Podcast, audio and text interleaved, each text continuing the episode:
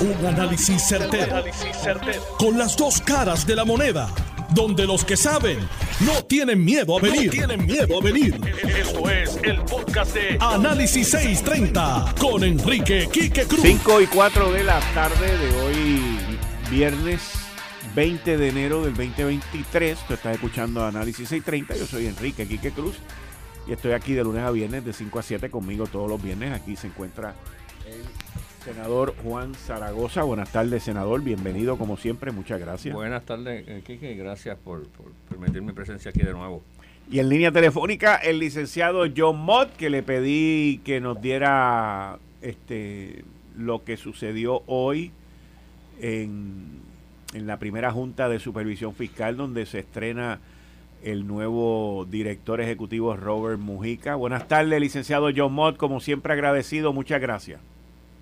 Bueno, gracias por tenerme. Cuéntame. John, ¿qué sucedió hoy en la, en la reunión de la Junta? Las expresiones de Robert Mujica que han salido. Puerto Rico depende de una reforma verdadera. Las otro, lo otro que salió fue de la lista de, de Santa Claus que el gobierno está pidiendo y también expresiones como, oye, aquí hay un dinero que está sobrando, pero no lo podemos gastar todo de cantazo. Nada nuevo, nada nuevo. Uno, que el gobierno de Puerto Rico radica un plan fiscal. El plan fiscal está lleno de, peticiones y, imposibles. La Junta le dice que no, no cumpliste, radican uno nuevo y al fin y al cabo la Junta hace lo que le da la gana. Ese es el plan fiscal. Eso más de lo mismo. Mónica no dijo, lo único que dijo interesante fue lo que tú mencionaste, pero eso es, eso lo sabemos todos tú miras promesa, hay una sección en el capítulo 4 que habla sobre qué piensa el Congreso que pasó. Y una de las cosas que dice es la mala administración gubernamental. Todo el mundo sabe que nosotros eh, tenemos un desgobierno y que parte, gran parte del problema de, de, lo que nos llevó a la quiebra, y hay un informe que se llama el informe de Cover and King, que nadie lee, pero pues yo me lo leí, también habla no tanto como debiera, pero habla sobre eso.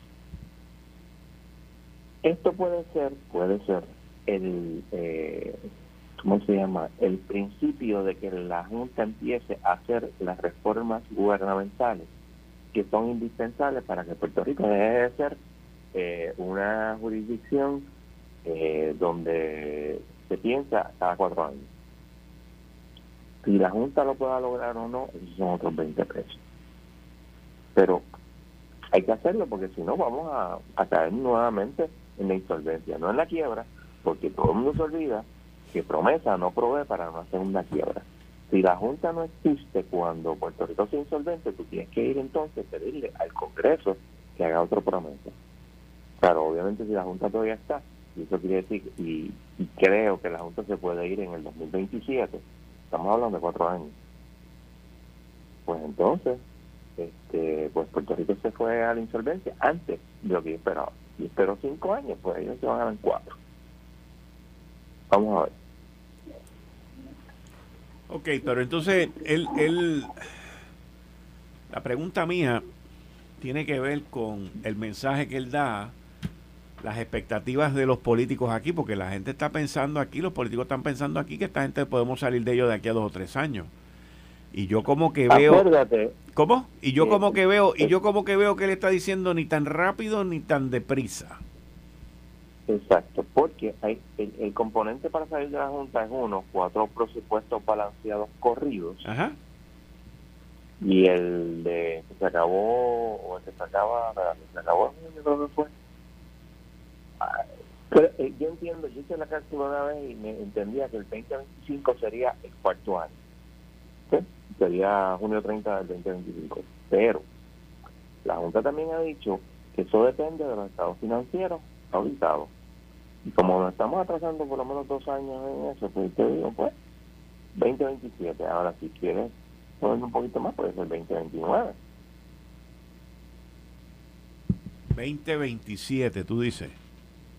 Pues sí, porque piensa de esta manera, es que si tú haces rápido las cosas y el, estado financiero auditado del 2025 está en el 2027, pues la Junta puede decir, sí, es verdad, hubo cuatro presupuesto balanceado corrido. Y otra cosa que nadie menciona es que yo no veo cómo la Junta pueda, y no fairness, la Junta puede hacer lo que le da la gana, por supuesto, pero en, en honestidad decir si Puerto Rico puede ir al mercado con eh, intereses razonables si no tiene sus bonos eh, clasificados, o sea, calificados, vamos a decir.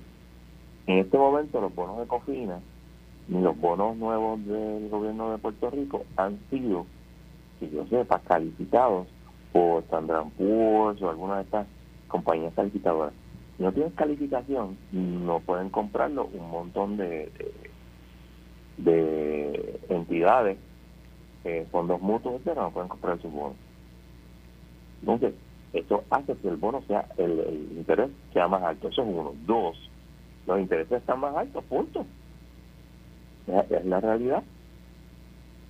Lo que yo recuerdo de los últimos estaban en 5 a 7%. Y ese pues es un interés alto para bonos municipales. Y en este caso son triple exemptions, si no recuerdo. So, tienes ese, ese, problema. ¿Cuándo se va a ir la Junta? Depende de la Junta, porque la Junta tiene que certificar que sí, mira, llegaste a todo esto, así que yo me voy. Una vez la Junta se vaya, tú no la puedes revivir, diferente a como se hizo en Nueva York y en Washington, D.C. Mm. Bueno, o sea, según lo que tú mencionas, los próximos cinco años vamos a tener junta, mínimo. y sería, y sería, y ese estimado, y ese estimado sería principalmente basado en, en lo lento que se están sacando los estados financieros auditados, ¿correcto? Correcto, porque de hecho, no me acuerdo quién fue, creo que fue Skio mismo, dijo, mira, eso depende, de, si, está balanceado, depende de los estados financieros auditados, para estar seguro. Pues, si tienen que esperar a eso, pues si el último año es el 2025, tienen que esperar el 2027. Ok. Y también está lo que te dije, nosotros al día de hoy no tenemos una calificación de bono. Ni hemos ido al, mercado, en realidad, con excepción de Praza, que fue por unos cuantos milloncitos. Eh, Puerto Rico no ha ido al mercado. algo algo más algo adicional o trascendental que haya ocurrido allí aparte de, de, estas dos cosas allí esto fue un teatro puro teatro, sí, él tiene, la Junta tiene razón, la educación es la base de todo. Hasta que tú no cojas el Departamento de Educación, lo implotes y lo vuelvas a hacer completo, tú no vas a tener una reforma, tú no vas a tener un cambio. Tú necesitas destruir lo que tienes y hacerlo de nuevo. Porque no funciona y hace muchos años que no funciona. Todos sabemos todo. Muy bien. Ah, eh, hubo una demanda de un grupo de bonistas de Prisco. Demandaron a la Junta, la mandaron a, a FA, mandaron, a medio humanidad porque no les pagan. Y ellos no, el, el capítulo 6 que iban a hacer, la Junta lo detuvo y la Junta no les paga, no hace capítulo 6, no hace capítulo 3. Es la quiebra. Es decir, que los demandaron. Y vamos a ver qué, qué va a pasar ahí. Licenciado John Mott, como siempre, agradecido. Muchas gracias. Ok, bye. Bien, ahí ustedes escucharon al licenciado John Mott sobre la, la reunión de hoy. Y para este tema, pues, tengo la suerte de tener hoy viernes a un CPA, ex secretario de Hacienda, hoy en día senador, presidente de la Comisión de Hacienda, el senador Juan Zaragoza. Senador. Mira, a mí me parece que estas expresiones de Mojica son la reacción a una evaluación inicial de que él, él ve un historial de presupuesto balanceado eh, debido a un aumento en, ingresos. Pero que él está mandando el mensaje de que eso no se debe a reformas fundamentales en el sistema eh, eh, lo cual es verdad. Lo, cual es verdad. Se debe a la inflación y a, esta burbuja que estamos viviendo con los fondos federales. O sea, eh, y, yo creo que él lo que plantea es, no me vengas a pasar la bola de humo, de, porque están todos estos recaudos así tan altos y estás cuadrando los presupuestos. Aquí ha, ha habido algún grado de learning curve. Y yo creo que eso es lo que él está planteando. Aquí no hay learning curve aquí no hay disciplina. Yo creo que él se refiere a que hay que hacer unas reformas en cuanto a unos andamiajes legales, que, que yo puedo estar de acuerdo en, cierto sentido, ¿verdad? Nosotros en la comisión estamos trabajando una posible enmienda constitucional en el área de la emisión de deuda y, aquí hay que hacer unos, aquí hay que pensar en el Puerto Rico post-junta. ¿Y, en qué área es donde haría una haría falta una enmienda a la constitución sobre la deuda? Bueno,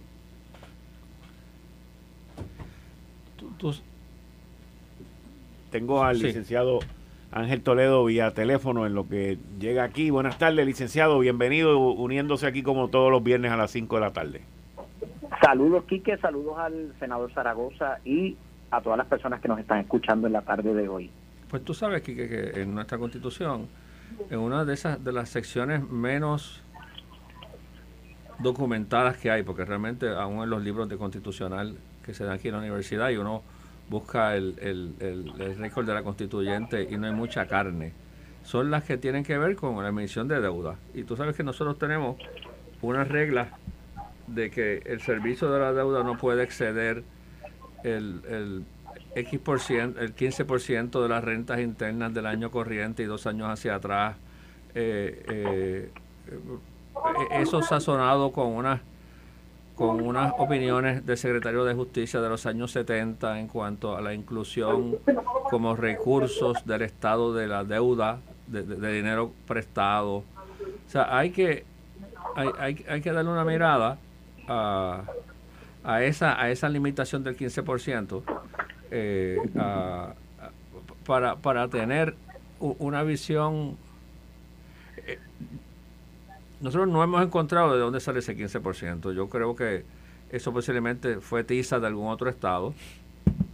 Este, pero probó ser, probó ser ineficiente porque se le buscó la vuelta. Se le buscó la vuelta eh, con aquella opinión de los 70 del secretario de Justicia que decía que los recursos eh, que préstamos se consideran recursos para propósito de cuadrar el presupuesto, la deuda extraconstitucional todos esos trucos que usamos para violar la limitación. O sea, esa es un área, esa es una de las áreas que hay que atender. ¿ves?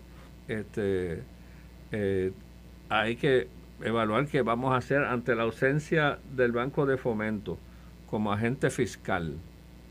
Ese vacío lo vamos a dejar así cuando vayamos al mercado. ¿Quién va a evaluar las emisiones? O sea, aquí hay que hacer una evaluación de ¿No nuestro... se supone que sea FAF? Yo no sé si FAF tiene la gente.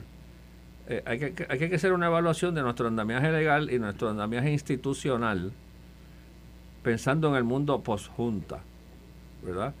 Para, para evitar que el perro no muerda de nuevo. Y yo creo que eso es lo que se refiere. Dice que aquí hay que hacer una reforma porque aquí el learning curve, no, no, aquí no ha habido learning curve. Aquí están cuadrando esto por haber gracias al Espíritu Santo porque entre la inflación y los fondos federales, los recaudos están volados.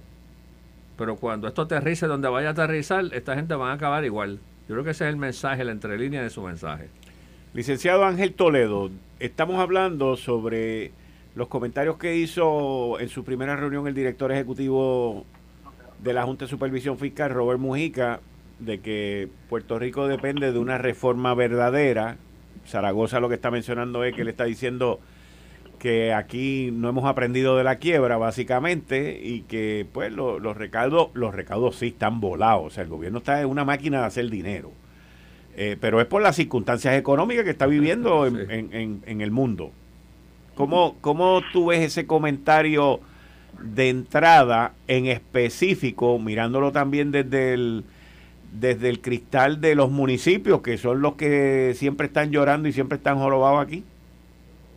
Pues mira, interesantemente hoy estábamos en una eh, vista pública de la Junta de Control Fiscal y una de las preguntas que se hicieron, o sea, estamos bastante conectados con eso mismo, una de las preguntas que se que se trajeron sobre la mesa eh, está bien relacionada con eso y era prácticamente, pues mira, hasta qué punto la Junta de Control Fiscal ha logrado más allá, más allá de, de bregar con la, con la quiebra, más allá de, de resolver ese dilema en particular, que claro, es un dilema bien importante, pero de educar al puertorriqueño, a la puertorriqueña en los procesos de administración adecuados que nos permitan aprender sobre la quiebra. Porque una cosa es eh, reestructurar la deuda eh, para, para trabajar el, el, el tema de, pues, obviamente el hoyo económico, pero otra cosa distinta es cómo yo capacito a la gente para que no se vuelva a repetir. Entonces, ahí entiendo lo que dice el senador en términos de que, oye, hemos aprendido algo de esta quiebra, porque vale, más allá de tener a una Junta de Control Fiscal que ha tenido que venir a Puerto Rico a resolver el dilema económico, a sentarse sobre la mesa, a decirnos literalmente como papá o mamá, tú no puedes usar el dinero para esto, sí lo puedes usar para lo otro, no te lo voy a autorizar, sí te lo voy a autorizar, y que tengamos que literalmente ir a rogar donde ellos el presupuesto del país, más allá de eso, la pregunta es si una vez ellos nos sueltan de la mano, somos capaces para hacerlo nosotros mismos y ahí es donde estriba la gran pregunta. Ahí es donde está realmente la interrogante grande. No tiene, digo, tiene mucho que ver obviamente con resolver el dilema, formidable, no tengo problema con eso, pero una vez se resuelve el dilema, ¿te capacitaste para trabajarlo? Es lo mismo que pasa, por, por poner un ejemplo, lo mismo que pasa con Juan del Pueblo, que viene y dice, espérate, yo voy a someter una, una quiebra para reestructurar, para eh, rehabilitarme un poquito, y, tú sabes, acomodo todo, una quiebra personal, ¿verdad? Y de momento, cuando arregla todo, ese proceso de quiebra, ¿lo usaste para aprender o simplemente lo usaste para salvarte del lío económico en el que te encontrabas sin saber exactamente cómo vas a bregar en un futuro? Ese dilema es clave, es bien importante, bien importante. Y obviamente, para los municipios, yo sé que sobre la mesa está la discusión que en ocasiones se ha traído eh, de consolidar municipios. De, oye, eso lo, lo han dicho en, en, en, diferentes foros. A algunas personas le asusta ese tema, algunas personas le llama la atención y dicen que ahí es donde está parte de la solución, pero la pregunta nuevamente, ¿hemos aprendido lo necesario para implementar adecuadamente unas alternativas que nos permitan seguir eh, rigiendo las finanzas de, de Puerto Rico una vez la Junta no esté? ahí es donde nosotros tenemos que llegar. Realmente, el, dilema de que la Junta exista o no exista, bueno, vale, poco importa en este momento. El dilema realmente es, ¿habrá posibilidad para un Puerto Rico luego de la Junta? Y, pues esa, esa pregunta es bien importante. Yo ahí estoy alineado con, o sea, con, con el senador. Yo creo que tenemos que cuestionarnos. Y oye, puede ser que la respuesta sea sí, Puede ser que la respuesta sea parcialmente en este momento, pero estamos en camino a seguirnos educando. La pregunta tiene que ser, ¿hemos aprendido algo de esta quiebra? Si la respuesta es sí, bueno, pues formidable, vamos a darle para adelante. Pero si la respuesta es parcialmente o no, entonces tenemos que hacer un plan de acción inmediato, no solamente para eh, reorganizar la deuda y reestructurarla, para aprender de este lío en el que nos hemos metido nosotros como, como, como pueblo, ¿no? Eh, para que no lo volvamos a repetir. De eso se trata. y, ese comentario de que él, que él hizo sobre los sobrantes, eh, hay que poner las cosas en contexto, recordarnos de dónde él viene. Él viene del estado de Nueva York, ¿verdad? Y en Estados Unidos, y, te voy a hacer un cuento, no sé si, como siempre que yo voy a hacer un cuento aquí me interrumpen, lo hago, o no, hay, no nadie te va a hacer señas que... Bueno, te tengo que decir que hazlo cuando regresemos porque son las 5 y 23. Para que no me, no me muerda, hablando de perro, que no me muerda el perro de nuevo. Sí, y por más corto que lo vaya a hacer, no, no, no hay break, no hay break. Pues quédense ahí si les interesa el no, cuento. No se vayan, no se vayan. Eh, estás escuchando el podcast de Noti1. Análisis 630 con Enrique Quique Cruz. 5 y 28 de la tarde de hoy, viernes 20 de enero del 2022. 23, perdón, tú estás escuchando Análisis 630 yo soy Enrique Quique Cruz y estoy aquí de lunes a viernes de 5 a 7, como todos los lunes de 5 a 6, con el licenciado Ángel Toledo y el senador Juan Zaragoza. Juan, tú ibas a hacerle una historia. Y después de eso te tengo una pregunta a ti y, la misma pregunta se la voy a hacer a Ángel Toledo, pero a ti desde el punto de vista técnico, a él desde el punto de vista político. pues, es en el contexto de, que, de lo que hablábamos de, de las expresiones de Mojica, eh, en particular la que habla de los del manejo de los sobrantes. ¿verdad? Y, te cuento que yo estuve en, en un seminario de estos del Senado en Estados Unidos donde estaba con otros presidentes de comisiones de Hacienda de diferentes jurisdicciones Y, en esa sesión en particular, el tema que están hablando es de. Pues tiran la pregunta al floor de cuál era el Rainy Day Fund que establecía la ley o la constitución del Estado en ese Estado, ¿verdad? Y es que eh, en muchos estados tú haces tu presupuesto, dice que los recaudos son 10 mil millones y 3% de eso no lo puedes gastar. Van a un Rainy Day Fund, un fondo para días lluviosos. Como el fondo de la emergencia de aquí. Como el fondo, y que eso se acumula como una bola de nieve ahí y tienes cantidades, hay estados que tienen cantidades. Y entonces es interesante porque tiran la pregunta en el floor y van mesa por mesa. Arizona, 6.5. Wyoming, y aquí no, no son los números precisos, ¿verdad? Wyoming 4.6, el otro 8.5. Cuando yo veo que están llegando donde mí, me levanté y me fui para el baño. ¿Qué yo iba a decir? Rainy day. aquí aquí llueve todos los días. Aquí, no, aquí nos gastamos lo del rainy day, lo del sunny day, lo del hurricane day, que, que, es rainy day. Pero entonces te digo que hay que ver las expresiones de Mojica en el contexto de donde él viene. Él viene de un país, de, de un estado, donde hay una disciplina fiscal de que tú, ah, tú separas una cantidad anual en el presupuesto para crisis, ¿verdad? Y no es esta cosa de que tiene un sobrante y esa fiesta con él. Por eso es que no me sorprende ese comentario que él hace. Mm. No, y aquí tan pronto ven 300, 400 millones de pesos en el fondo de emergencia, rápido queremos ganar la mitad. Seguro, seguro. Así mismo. Ahora, la pregunta que te quiero hacer a ti desde un punto de vista profesional, cuando me refiero a profesionales como CPA y como ex secretario de Hacienda y, a, y al licenciado Ángel Toledo desde un lado político, es que me la hace un amigo mío de Washington que me escribe. Y, y es la siguiente.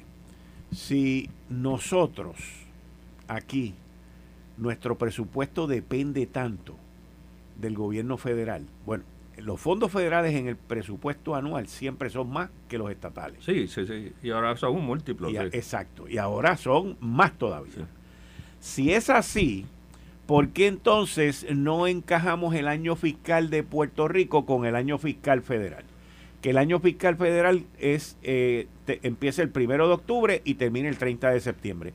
¿Y por qué aquí no hacemos lo mismo? Y estamos en, en, encajados en el mismo año fiscal del que nos provee más del 60% del dinero que se gasta aquí. termina el 30 de el 30 de junio. Pues yo no sé, no, sé, yo en Hacienda de vez en cuando bajaba a la, biblioteca a entretenerme viendo los informes del secretario de Hacienda al gobernador del 87 para acá y antes de, antes de que se auditara los estados financieros del gobierno se emitía el informe del tesorero famoso y allí en Hacienda están hasta de principio de siglo no no, sé por, de dónde surge el, el 30 de junio.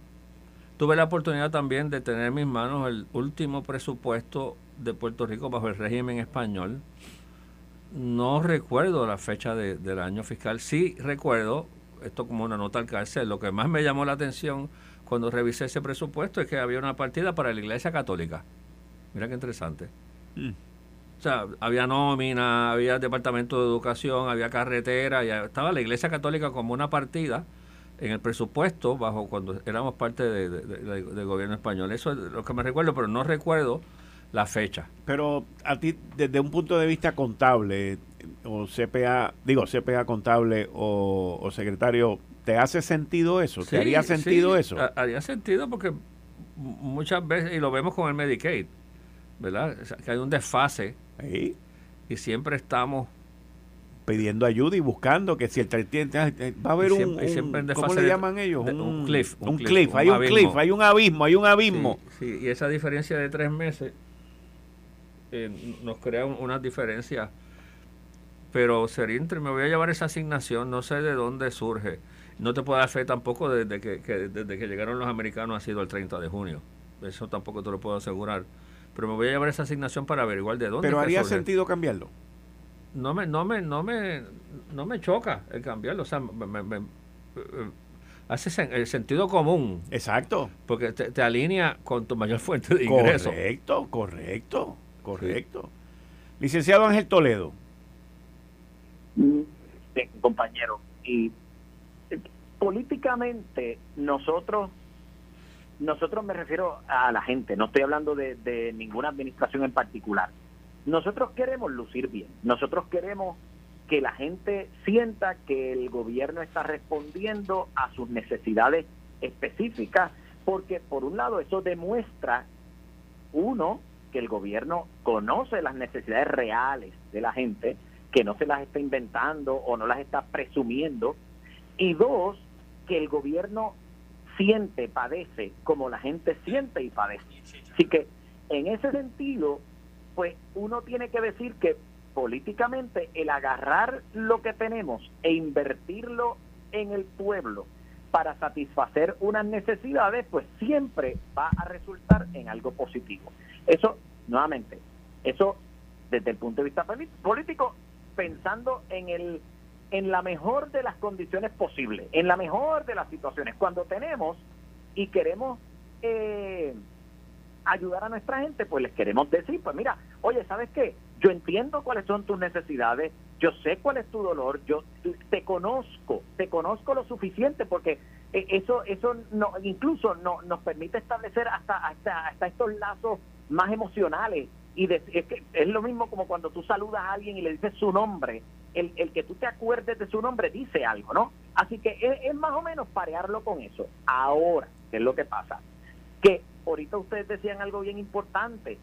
Eh, si nosotros cada vez que, que ahorramos un poquito de chavo y de repente en el fondo de en el en el rainy day fondo en el fondo aquel o en el otro aparece un par de pesos y ya estamos buscando con qué gastarlo pues me vuelvo a hacer la misma pregunta.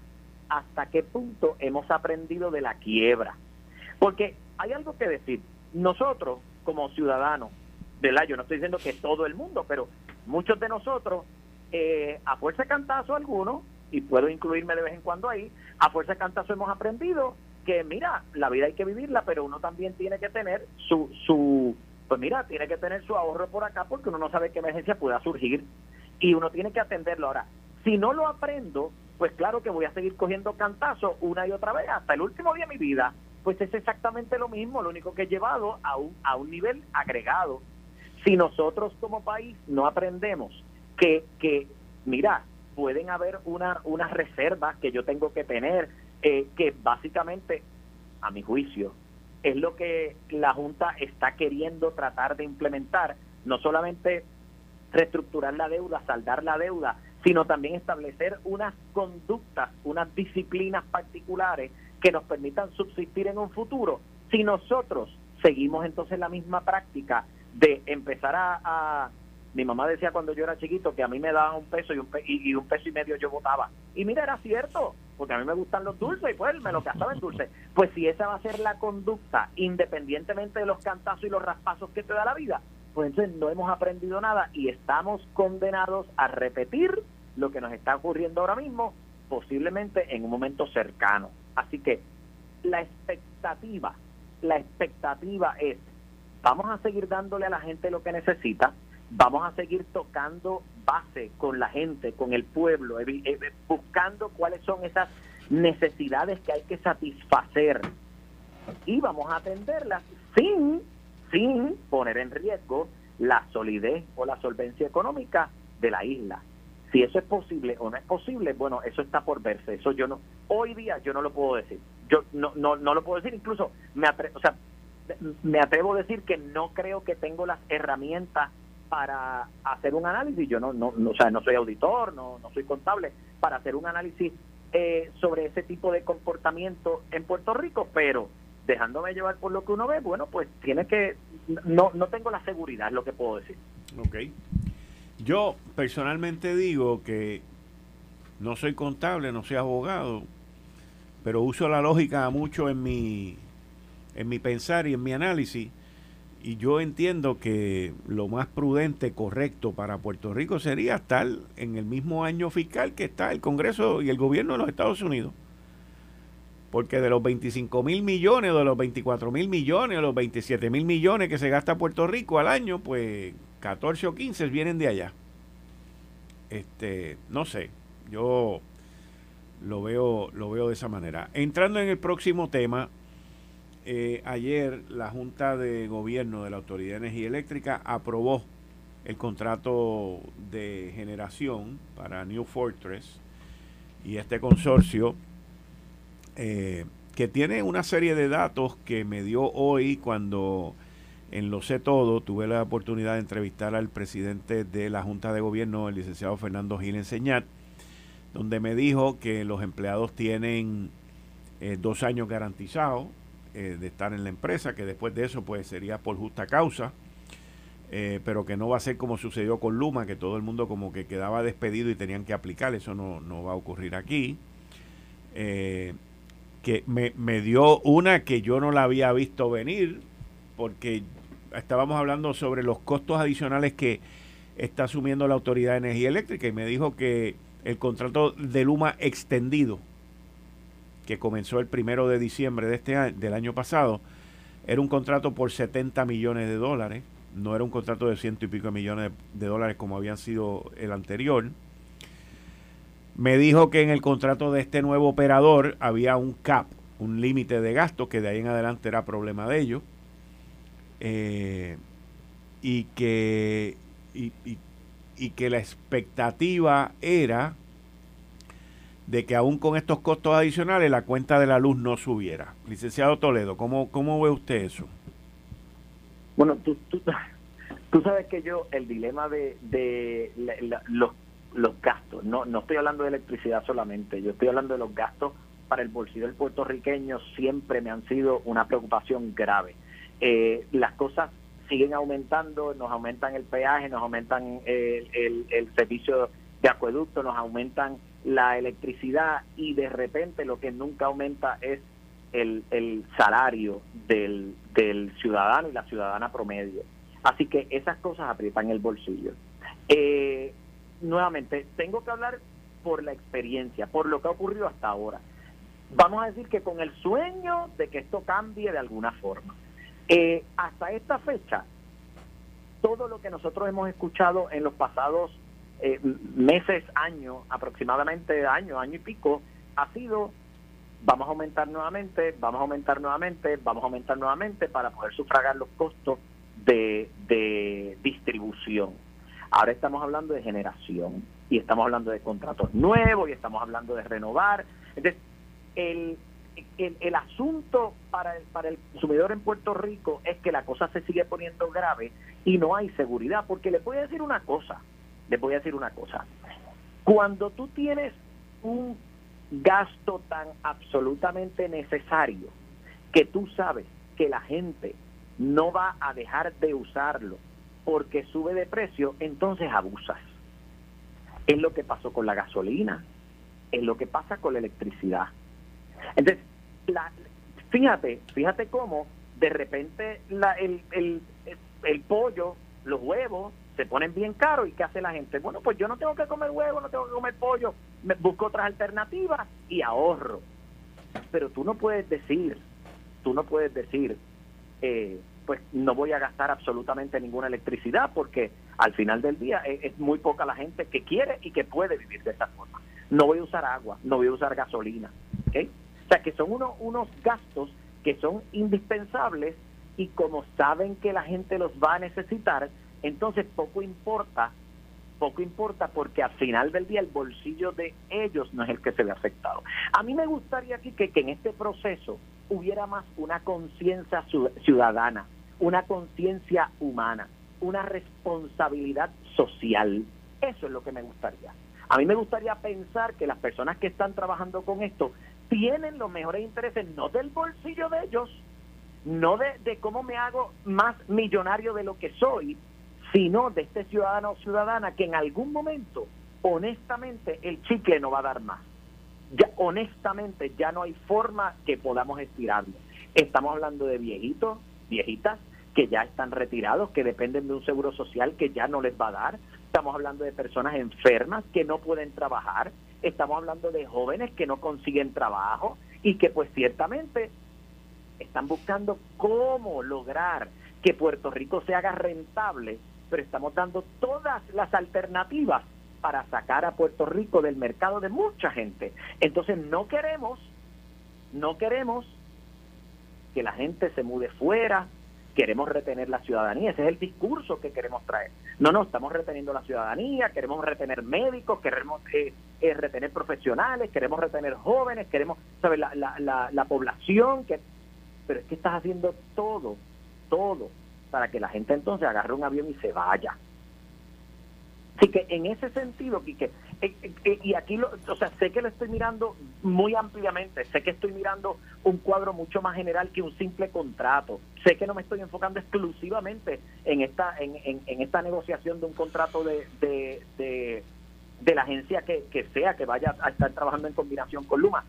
Yo, es que estoy haciendo un llamado general, estoy haciendo un llamado general para aprovechar esta situación en específico y coño, tratar de, de, pensar un poco en nosotros, tratar de, de, pensar un poco en la gente que luego va a tener que pagar eso, pero que son ustedes quienes están tomando las decisiones. Porque este grupo pequeño toma las decisiones que impacta a 3.2 millones de ciudadanos. Y usted tiene que pensar no en usted, sino en el colectivo. Esa parte todavía nos falta aquí. Esa no la hemos aprendido todavía. Me gustaría aportar un poquito de conocimiento en esa área. Zaragoza. Mira aquí que como aquí en el programa siempre tratamos de educar a, nuestra radio audiencia, voy a empezar con, contestando una pregunta que, me hizo muchísima gente el lunes por la mañana a través del teléfono, ¿verdad? Por diferentes formas. Y es que había una confusión, la gente me decía, pero es que lo que se está privatizando aquí. Ya esto no se le había dado a Luma. Pues miren, vamos, vamos, vamos a empezar por el principio. El negocio de la Autoridad de Energía Eléctrica tiene dos grandes canastas, dos grandes dimensiones. Una, la generación de la energía eléctrica. Y dos, la distribución y transmisión, todo ese andamiaje para llevarle la electricidad a su casa. Lo segundo, la, transmisión y distribución, fue lo que se privatizó con Luma. Aquí estamos hablando de la generación. La generación son esos plantas que usted ve por ahí Palo Seco, Aguirre, Cambalache, San Juan, donde sale el humito. Eh, eh, esa es la generación. Eh, aquí la privatización de la generación empezó hace más de una década, cuando se autorizó a AES y a Ecoeléctrica a sacar el dinero de su bolsillo, montar unas plantas y venderle luz, la electricidad a la Autoridad de Energía Eléctrica. Si nos ponemos a ver desde el punto de vista de la energía que consumimos a diario, eh, porque eh, el sistema tiene una ahora mismo hay unas fuentes principales de energía, ¿verdad? Las plantas de la Autoridad de Energía Eléctrica, las, las, privatizadoras que son AES y Ecoeléctrica y lo, que se está generando a través de la energía solar. Eh, desde el punto de vista de, de, lo que nosotros hablamos de electricidad diario, ahora mismo, redondeándolo, podríamos decir que 40% de eso viene de las privatizadas. 40% de la luz que nosotros consumimos, porque a esa se le da prioridad porque es la más barata, viene de AES y de Ecoeléctrica. 60% viene de las otras, particularmente de las que son del pueblo de Puerto Rico. Esas son las que se están privatizando. ¿Y, y qué modalidad de privatización es? Esto no es la telefónica, esto no se está vendiendo. Eh, eh, esto es, eh, no se le está autorizando a alguien a que venga a hacer otra planta aquí. Esto, la forma que se está haciendo es que la titularidad de esas plantas de Aguirre, de Palo Seco, etcétera, etcétera, va a seguir en las manos del pueblo de Puerto Rico y se está privatizando, y es una modalidad de privatización, la administración. La apuesta que se hace en, este tipo de, de, privatizaciones, porque oigan, hay un principio constitucional que dice que 2 más 2 siempre da 4, ¿verdad? Entonces, si yo estoy haciendo un trabajo y te traigo, y soy gobierno, y te traigo a ti a que, a que lo haga, y tú además de hacer el trabajo, te vas a ganar un billetito por el lado, pues al final de cuentas, eso lo paga el consumidor, ¿verdad? Pues haría, el sentido común te diría que e, ese costo incremental, que es tu ganancia, no nos van a pasar a nosotros. Pero en este tipo de privatizaciones de administración, la gran apuesta que se hace es que ese margen de ganancia se va a compensar con eficiencias del privatizador. El privatizador te está diciendo, yo te administro esto, yo voy a hacer lo mismo que tú hacías, me voy a ganar también un margen de ganancia y no va a tener un impacto en el consumidor, porque yo voy a buscar la forma de que esto haga sentido y de que lo que el costo incremental de mi ganancia lo vamos a reducir en eficiencia. Esa es la gran apuesta en este, en este tipo de, de, privatizaciones de, de, administración. Porque si no hay sentido común, te dice, bueno, espérate, si yo lo hacía y soy gobierno y, no soy con fines de lucro y te lo voy a dar a que tú hagas lo mismo y tú vas a hacer lo mismo con un margen de ganancia. Pero bueno, pues, pues, pues entonces... Yo, quiero yo quiero insertarme en eso porque estoy absolutamente de acuerdo, estoy bien alineado con eso, pero tengo una gran preocupación producto de eso mismo, porque fue lo mismo que estábamos hablando cuando hablamos del contrato de Luma, es exactamente una situación muy parecida, el asunto de que yo vengo a administrar la distribución, eh, pero ¿qué pasa? Que en ese proceso de negociar, en ese proceso de, de decir, yo vengo para administrar lo que tú tienes, oye, Luma estaba bien clara de que el sistema eléctrico de Puerto Rico estaba destruido. Luma estaba bien clara de que esa era la realidad, incluso, incluso nosotros hemos expulgado y hemos desmenuzado el contrato en, en todas sus partes. Y el mismo contrato lo dice, que parte de los acuerdos a los que llegó Luma era que había que actualizar el sistema, etcétera, etcétera, etcétera. ¿Qué pasa con esto? Bueno, lo que pasa es que apostamos a que este ente que viene a administrar, o sea, se privatiza solamente la administración, estamos apostando a que este ente va a ser más eficiente y que el gasto entonces se va a traducir en un ahorro por eficiencia. Pero si lo que estamos administrando es un sistema que está destruido, me va a costar más porque le tengo que pagar al administrador, más la, la ineficiencia que me va a producir trabajar con unos sistemas que no están funcionando adecuadamente. Así que si esto no viene acompañado de una, de una inversión de muchas, muchas cantidades de dinero para cambiar ese sistema que esta gente viene a administrar, entonces, como muy bien dice el senador, la matemática es bien sencilla, el trickle down es bien sencillo. El gasto, ¿dónde lo vamos a ver? En el bolsillo mío, porque esa gente que viene a administrar me va a decir ahora, no, no, espérate, es que yo te tengo que cobrar por administrar, pero también te tengo que cobrar por poner al día o por lo menos por hacer funcional un sistema que no funciona. Así que, ¿qué vamos a tener? Cada vez una nueva solicitud de incremento de costo que se le va a pasar obviamente al comerciante, eh, perdón, al cliente. ¿Y quién es el cliente? Pues tú y yo, los que sigo diciendo que no tenemos ya de dónde más arañar para poder pagar un, un, dichoso bill más de, de electricidad. O sea, en, en Puerto Rico, y quiero hacer esto claro, lo he dicho anteriormente, en Puerto Rico estamos pagando el precio más caro a nivel de nación americana por kilovatio luz, excepto, digo, kilovatio hora, excepto por Hawái. Y nos estamos acercando al pelo de Hawái.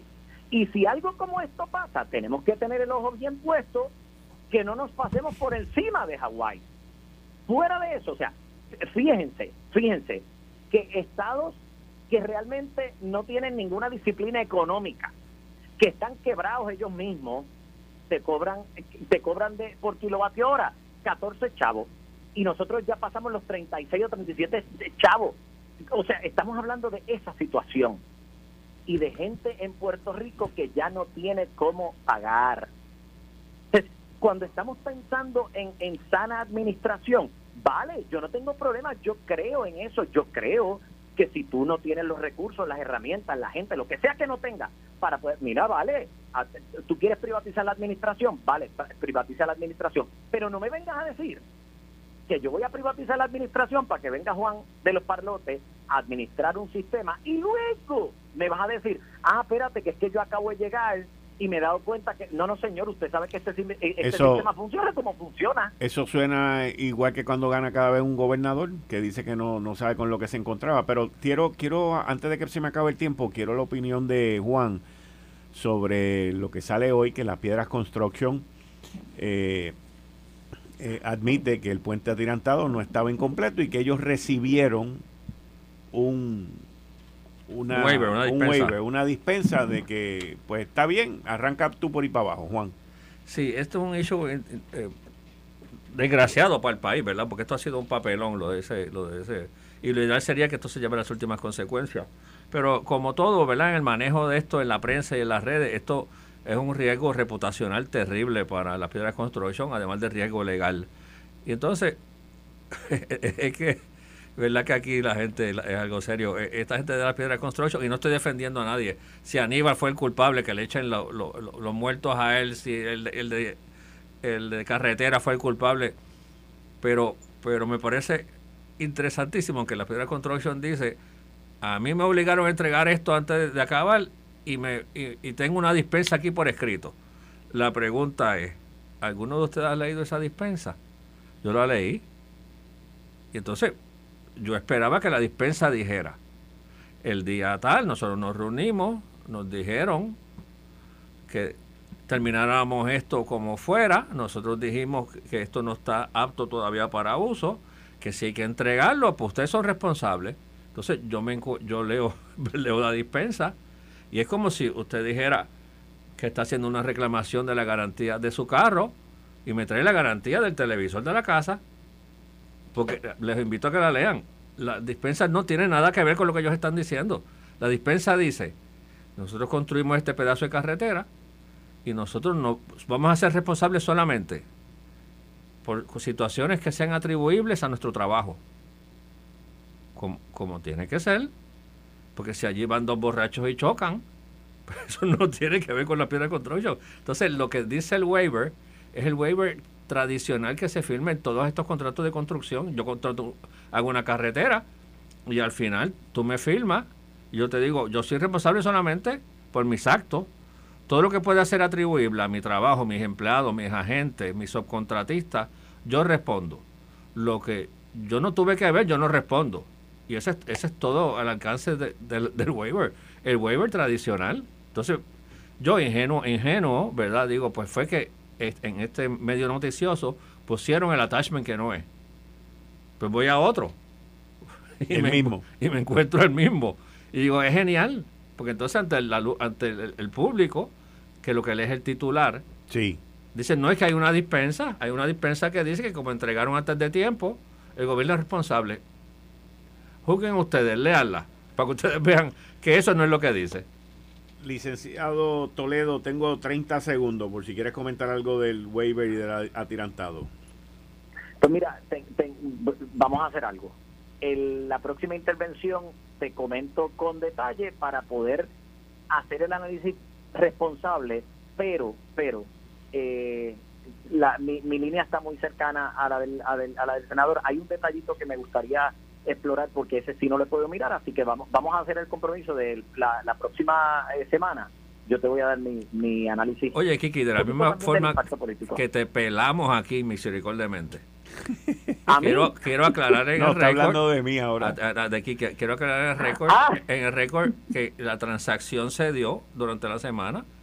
Eh, eh, nos entregaron el, el famoso pan y, y de verdad que, que estaba higher, better than expected. O sea, es una obra de arte. Yo lo que me hace convencerme de que de que tiene que ser la obra de tu esposa, no puede ser tuya. Bueno, yo mandé la foto. Es un pan que eh, es como un híbrido entre una libre pan y un, y un brazo gitano. Sirve de merienda a mitad de mañana, a mitad de tarde, sirve para desayunar, sirve para los monchis de las 10 de la noche, es multiuso.